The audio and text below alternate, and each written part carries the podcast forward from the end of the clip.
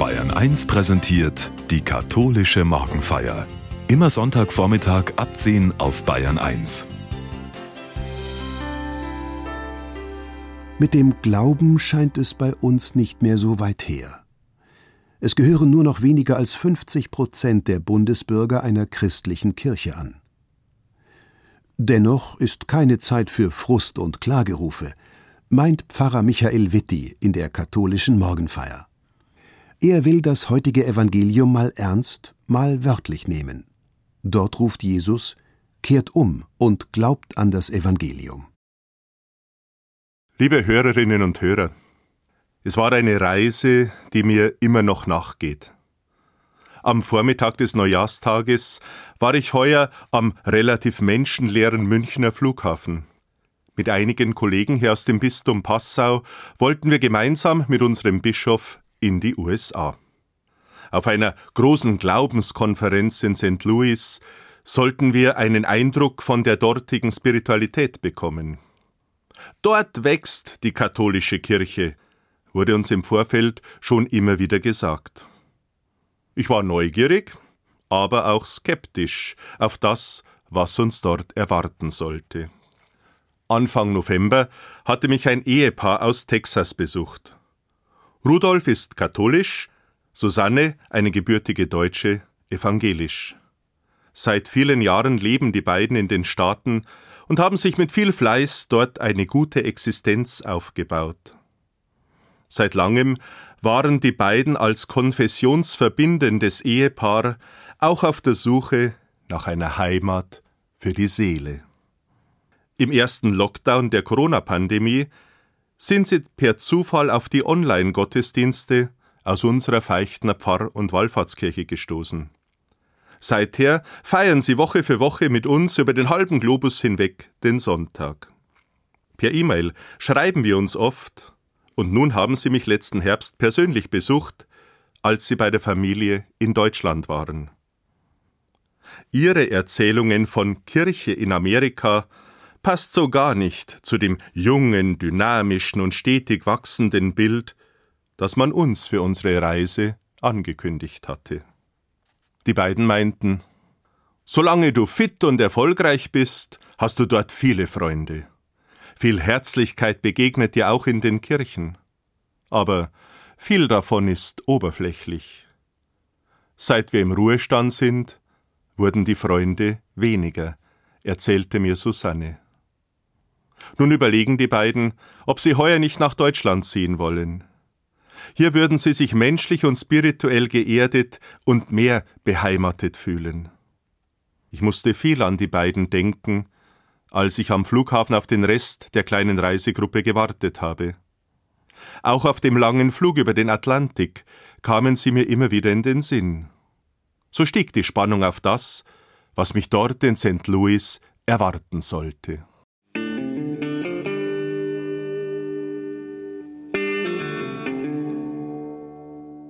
Ich kann im Flugzeug nicht schlafen. Nach knapp zehn Stunden waren wir in der alten Industriemetropole Chicago. Gut eineinhalb Stunden dauerten die Einreiseformalitäten. Dann noch einmal im nächsten Flieger eineinhalb Stunden weiter nach St. Louis. Dort war es gerade Abend geworden und ich war nur noch müde. Herzlich wurden wir von zwei jungen Missionaren einer davon war erst vor kurzem getauft worden, begrüßt. Aber ich war froh, als ich auf meinem Hotelzimmer war. Schnell bin ich in tiefen Schlaf gefallen. Am nächsten Morgen war ich dann doch erstaunlich fit. Das überteuerte, aber wenig ansprechende Frühstück hatte meiner Laune zwar keinen Höhenflug bereitet, aber dann ging es ja los ins Kongresszentrum. Die klatschenden jugendlichen Begrüßungsgruppen am Eingang zum Zentrum waren für mich als Morgenmuffel etwas zu überdreht, aber spannend war's schon, was da auf mich zukam. Im Umkleidebereich eines riesigen überdachten Footballstadions konnten wir Priester uns für den Gottesdienst umziehen. Mit einigen hundert Kollegen und dahinter diversen Bischöfen sind wir dann in diesen Football Dome eingezogen. Gut 20.000 überwiegend junge Leute haben dort mit wirklich wunderschöner Musik um 8.30 Uhr diesen Werktagsgottesdienst mit uns gefeiert. Es war eine dichte Atmosphäre. Die Liturgie war klassisch, ohne Experimente. Einige der jungen Frauen trugen bei der Messe einen Schleier aus Spitze, wie ich ihn bisher nur im Vatikan gesehen hatte. Viele haben die Kommunion auf Knien empfangen und ließen sich die Hostie, den Leib Christi, auf die Zunge legen. Jene, die noch nicht getauft waren, haben einfach um Segen gebeten. Die Messe dauerte gut eineinhalb Stunden und war wirklich beeindruckend. Ich bin schon nachdenklich geworden, auch wenn das dicht gepackte Programm kaum Zeit dafür ließ. Tagsüber waren viele Vorträge, bei denen es immer wieder darum ging, wie man missionarisch neue junge Leute für Christus gewinnen könne. Diese Missionare sind ja fast ausschließlich an den Universitäten und Hochschulen auf dem jeweiligen Campus aktiv. Es waren viele, zum Teil auch sehr gegensätzliche Eindrücke, die da auf mich eingeprasselt sind. Die Vorträge waren alle monologisch aufgebaut. Rückfragen waren dort, wo ich dabei war, offenbar nicht vorgesehen. Kritische Stimmen oder inhaltliche Diskussionen sowieso nicht, auch wenn ich mehr als einmal theologisch wie menschlich so meine Anfragen gehabt hätte. Am Beginn stand immer ein echt cooler Auftritt des Redners oder der Rednerin. Flapsig und mit diversen Lachern wurde so die Aufmerksamkeit des Publikums auf sich gezogen. Dann folgten relativ klare inhaltliche Ansagen, wie ich sie bisher eher aus Erzählungen meiner Eltern oder Großeltern kannte. Mit den Tagen habe ich immer mehr gespürt, wie man da den jungen Leuten die Welt nach einem relativ simplen Schwarz-Weiß-Schema erklären wollte, mit klaren Anweisungen, was denn da immer zu tun sei. Wichtig war es, dass man bei allem fest in der Gruppe der katholischen Missionare blieb, denn die Welt außerhalb schien doch sehr böse zu sein. Erschrocken war ich bei einem Vortrag für junge Männer. Nachdem der smarte Redner unglaublich witzig im Comedy-Stil begonnen hatte, ging es dann um das, was er als das größte Problem für die jungen Männer bezeichnet hatte Sex.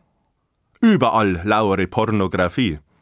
Man brauche da gute Freunde, die auf einen aufpassen. Am besten sei es, man würde möglichst bald heiraten, die Welt braucht ja viele katholische Familien.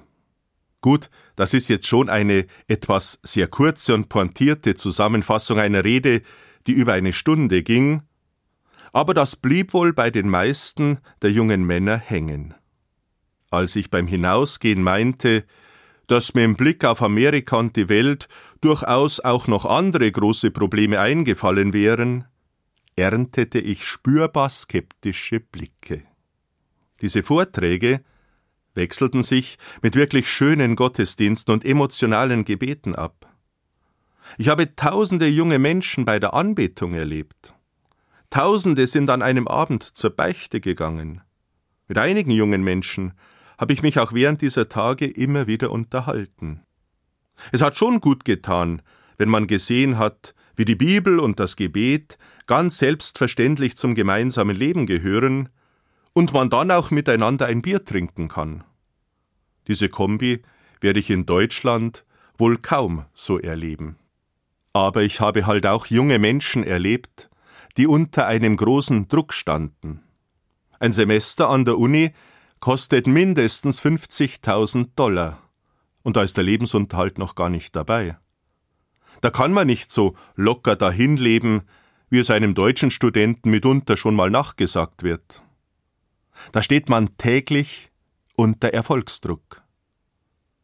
Wenn dann einige diesen Erfolgsdruck auch noch religiös aufgebaut haben, dann ist das fatal.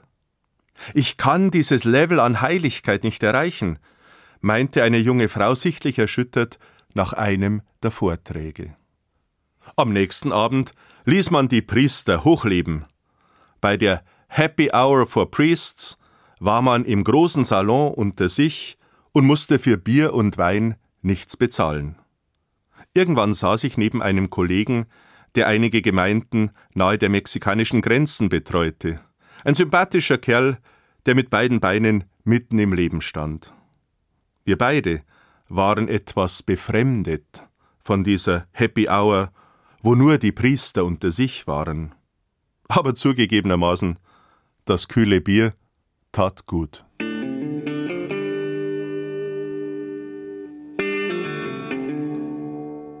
Es war irgendwie ein Wechselbad an Gefühlen. Die wichtigste Begegnung dort in St. Louis hat mich dann aber fast unvorbereitet übermannt. Ich bin mittags gern mal für zwei Stunden abgehauen. Einerseits wollte ich die unappetitlichen Lunchpakete meiden, die täglich nur schier unglaubliche Berge von Plastikmüll produziert haben. Andererseits brauchte ich diese Zeit für mich zum Nachdenken. Ich ging vorbei am Bluesmuseum, das wohl viel vom Lebensgefühl der Menschen dort erzählt hätte, aber dafür war keine Zeit. Zwei Blocks weiter landete ich an der Theke einer Bar, in der ich so richtig mit Teller, Besteck und einem Bierglas essen konnte. Das brachte mich wieder runter. Mit etwas Abstand saß neben mir Glenn. Er hatte nur ein Glas Wasser vor sich. Wir kamen ins Gespräch. Ich fragte ihn, ist das dein ganzer Lunch?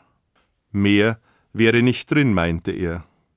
Jobs sind heute rar in der einstigen Industrieregion im mittleren Westen.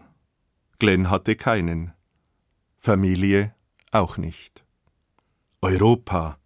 Ja, da wäre er auch gern mal. Sehnsucht lag in seinen Augen. So haben wir eine Weile geredet, und ich glaube, das war die wichtigste Begegnung dort. Herzlich hat er sich verabschiedet. Ich bin auch zur Kellnerin und habe sie gebeten, auch ihm ein ordentliches Essen zu bringen, wenn ich weg sei. Sie lächelte. Glenn auch, als sie ihm die Karte brachte, aber das sah ich nur noch von der Straße aus durchs Fenster. Gut hundert Meter weiter waren in diesen Tagen gut 20.000 Katholiken, die ihren Glauben gefeiert und viel davon gesprochen und gesungen haben, wie sehr Gott doch die Menschen liebt. Nur Glenn und die vielen anderen dort im etwas heruntergekommenen Zentrum von St. Louis, die haben davon nicht wirklich etwas mitbekommen.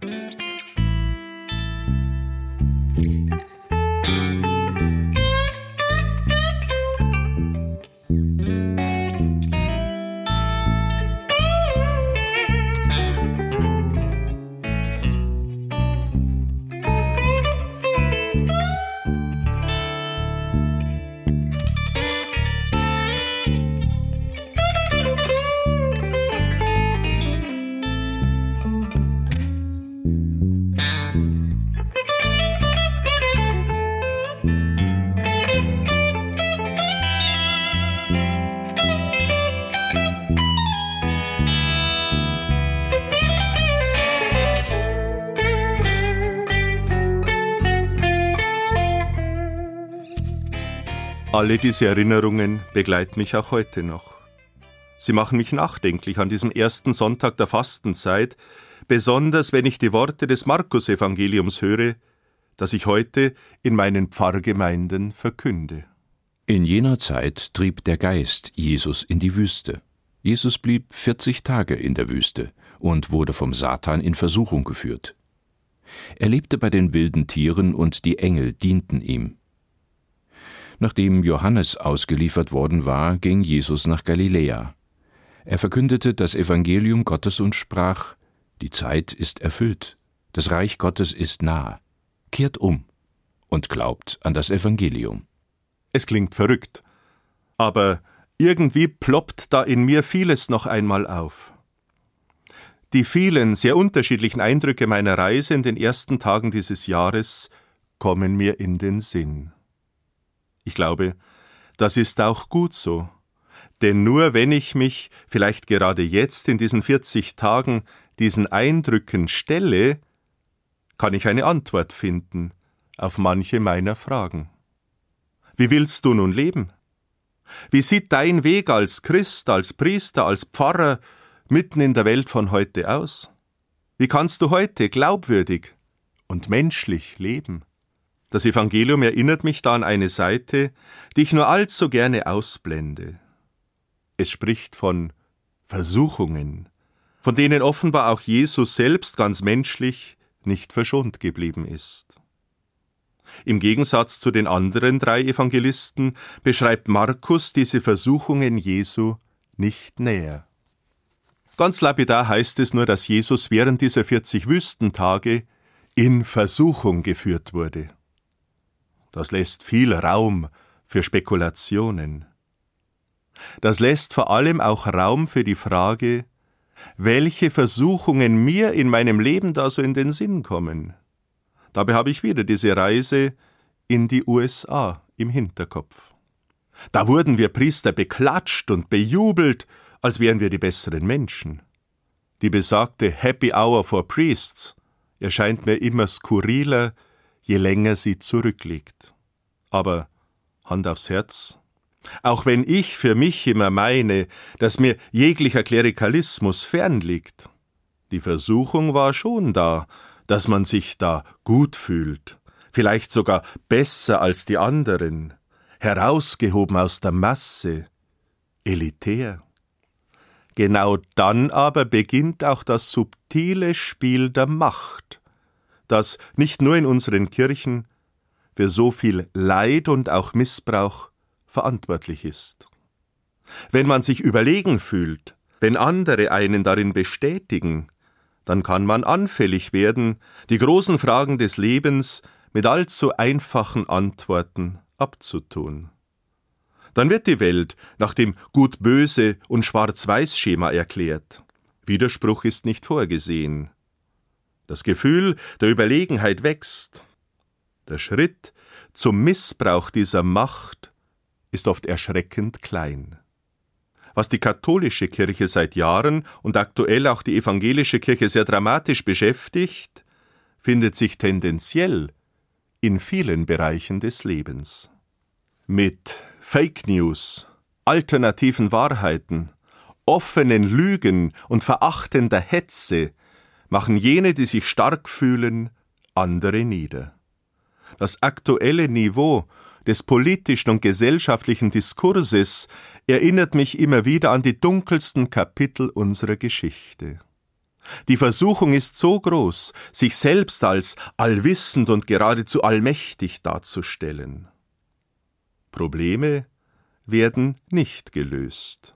Man braucht sie ja vielmehr, um diese Fassade aufrecht zu erhalten. Stattdessen brandmarkt man Sündenböcke, auf die sich aller Hass entladen soll. Während ich diese Zeilen schreibe, schickt mir der Günther, unser Diakon, ein Bild. Er ist in diesen Tagen wieder auf der Insel Lesbos. Im Elend der Flüchtlingslager dort versucht er ein wenig Menschlichkeit zu schenken. Auf dem Bild sehe ich eine junge Frau. Sie sitzt auf zwei maroden Paletten und versucht sich mit einem viel zu großen Wintermantel vor der Kälte zu schützen. Schwermütig schaut sie auf ihr Handy, die einzige Möglichkeit, um mit Familie und Freunden in Kontakt zu bleiben. Auf die Wand des Containers hinter ihr hat jemand ein großes Herz gemalt. Flüchtlinge mit dem Smartphone wie leicht kann ich hier der Versuchung erliegen, auch billig zu urteilen? Wie schnell argumentiere ich hier selbst nach dem simplen Schwarz-Weiß-Schema, das ich bei anderen eben noch entsetzt verurteilt habe. Im neuen Gewand holt sie mich ein, diese Versuchung, die ich eben noch bei den anderen entlarven wollte. Ich denke aber auch an die Arbeitswelt. Wie oft bestimmen da mehr oder weniger offene Machtspielchen das Miteinander von Kollegen und Vorgesetzten. Immer wieder habe ich Menschen erlebt, die darunter gelitten haben, die in den Burnout getrieben und beinahe daran zerbrochen wären. Auch viele Partnerschaften funktionieren nach diesem verhängnisvollen Schema.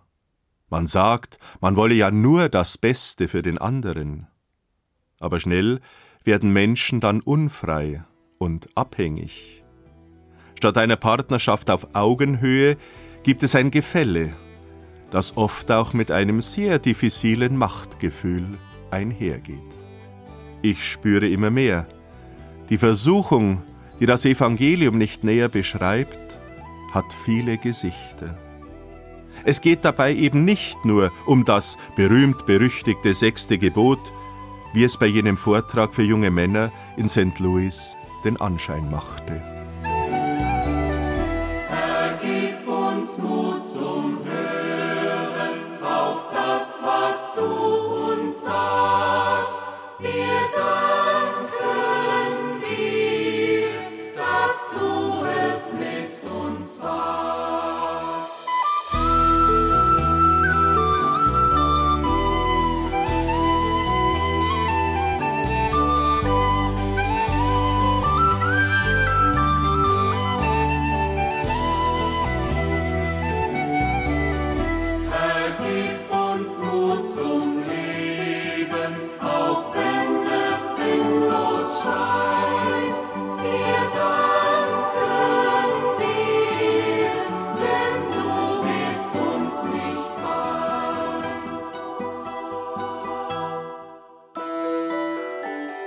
Glaube, diese Frage nach der Macht und den vielfältigen Versuchungen wird mich immer wieder durch diese 40 Tage der Fastenzeit begleiten. Das ist auch gut so, denn so kann ich diese Zeit nutzen, um mir über manches in meinem Leben ein wenig klarer zu werden. So will Gott selber mir in dieser Zeit wohl manches zeigen. In einem Gedicht beschreibt Andrea Schwarz diese Erfahrung so. Herr, ein neuer Tag liegt vor uns, Geschenk des Lebens, Geschenk deiner Liebe. Er ist nicht selbstverständlich, dieser neue Tag.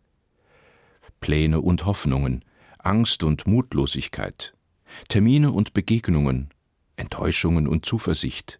Was wird dieser Tag für uns sein? Du rufst uns heraus aus dem Dunkel der Nacht. Du öffnest die Zeit, vertraust uns Minuten, Stunden an.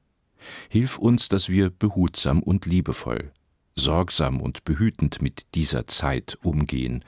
Keine Stunde kehrt zurück. Lass uns die Zeit nutzen, aber uns nicht von ihr gefangen nehmen. Lass uns die Zeit verschenken, aber nicht verschleudern. Lass uns die Zeit genießen, uns aber nicht in ihr verlieren. Gib unseren Stunden und Minuten dein Gesicht. Hinterlasse deine Spuren, kerbe dich ein, begleite uns an diesem Tag. Zeichne dich ein in unsere Mühen, unsere Freude, sprich dein gutes Wort über Angst und Vertrauen. Sei du der Herr unserer Stunden und Minuten. Segne unser Lassen und Tun. Segne du unsere Zeit. Herr unser Herr, wie bist du zugegen unsagbar nah bei uns. Allzeit bist du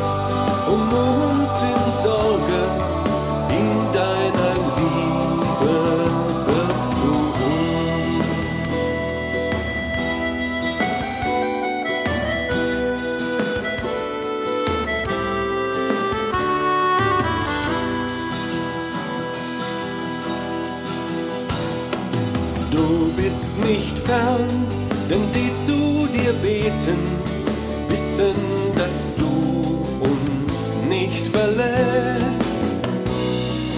Du bist so menschlich in unserer Mitte, dass du wohl dieses Lied verstehst.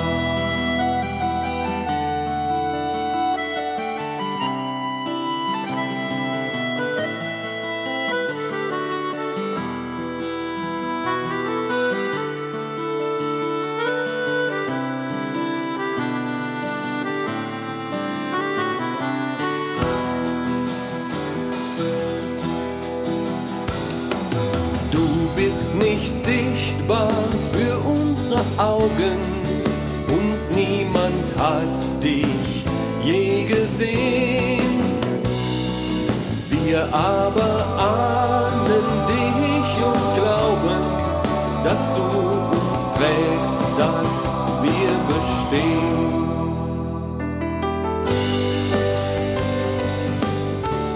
Ich wünsche es Ihnen, dass die Fastenzeit für Sie zu einer nachdenklichen, aber immer auch gesegneten Zeit wird. Ich wünsche es Ihnen, dass Sie leise, werbend, liebevoll Jesu Einladung hören, die alle Versuchungen überwinden kann. Die Zeit ist erfüllt. Das Reich Gottes ist nahe. Kehrt um und glaubt an das Evangelium. Dazu segne sie Gott, der Vater und der Sohn und der Heilige Geist. Amen.